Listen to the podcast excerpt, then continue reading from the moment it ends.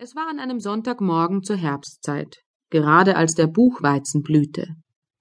Die Sonne war hell am Himmel aufgegangen, der Morgenwind ging warm über die Stoppeln, die Lerchen sangen in der Luft, die Bienen summten im Buchweizen, die Leute gingen in ihrem Sonntagsstaat nach der Kirche, und alle Kreatur war vergnügt, und der Swinegel auch.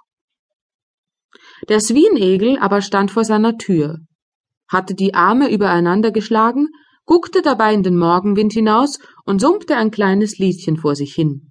So gut und so schlecht, wie nun eben am lieben Sonntagmorgen ein Swinegel zu singen pflegt. Indem er nun so vor sich hin sang, fiel ihm auf einmal auf, er könnte doch, während seine Frau die Kinder wüsche und anzöge, ein bisschen ins Feld spazieren und nach seinen Steckrüben sehen. Die Steckrüben waren aber dicht bei seinem Haus, und er pflegte mit seiner Familie davon zu essen. Darum sah er sie als die seinigen an. Gesagt, getan. Der Swinegel machte die Haustür hinter sich zu und schlug den Weg nach dem Felde ein. Er war noch nicht weit vom Hause weg und wollte just um den Schlehenbusch, der dort vor dem Felde steht, nach dem Steckrübenacker abbiegen als ihm der Hase begegnete, der in ähnlichen Geschäften ausgegangen war, nämlich um seinen Kohl zu besehen. Als der Swinegel den Hasen sah, bot er ihm einen freundlichen guten Morgen.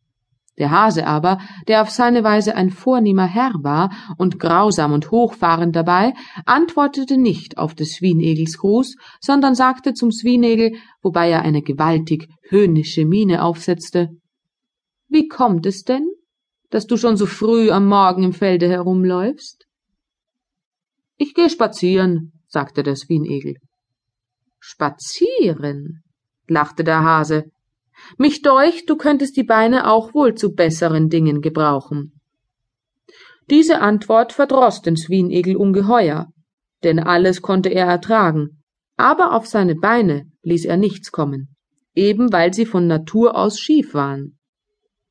Du bildest dir wohl ein, sagte nun der Swinegel zum Hasen, dass du mit deinen Beinen mehr ausrichten kannst. Das denke ich, sagte der Hase. Das käme auf einen Versuch an, meinte der Swinegel. Ich wette, dass wenn wir einen Wettlauf machen, ich an dir vorbeilaufe. Das ist zum Lachen, du mit deinen schiefen Beinen, sagte der Hase. Aber meinetwegen mag es sein wenn du so große Lust darauf hast. Was gilt die Wette? Einen goldenen Louis d'Or und eine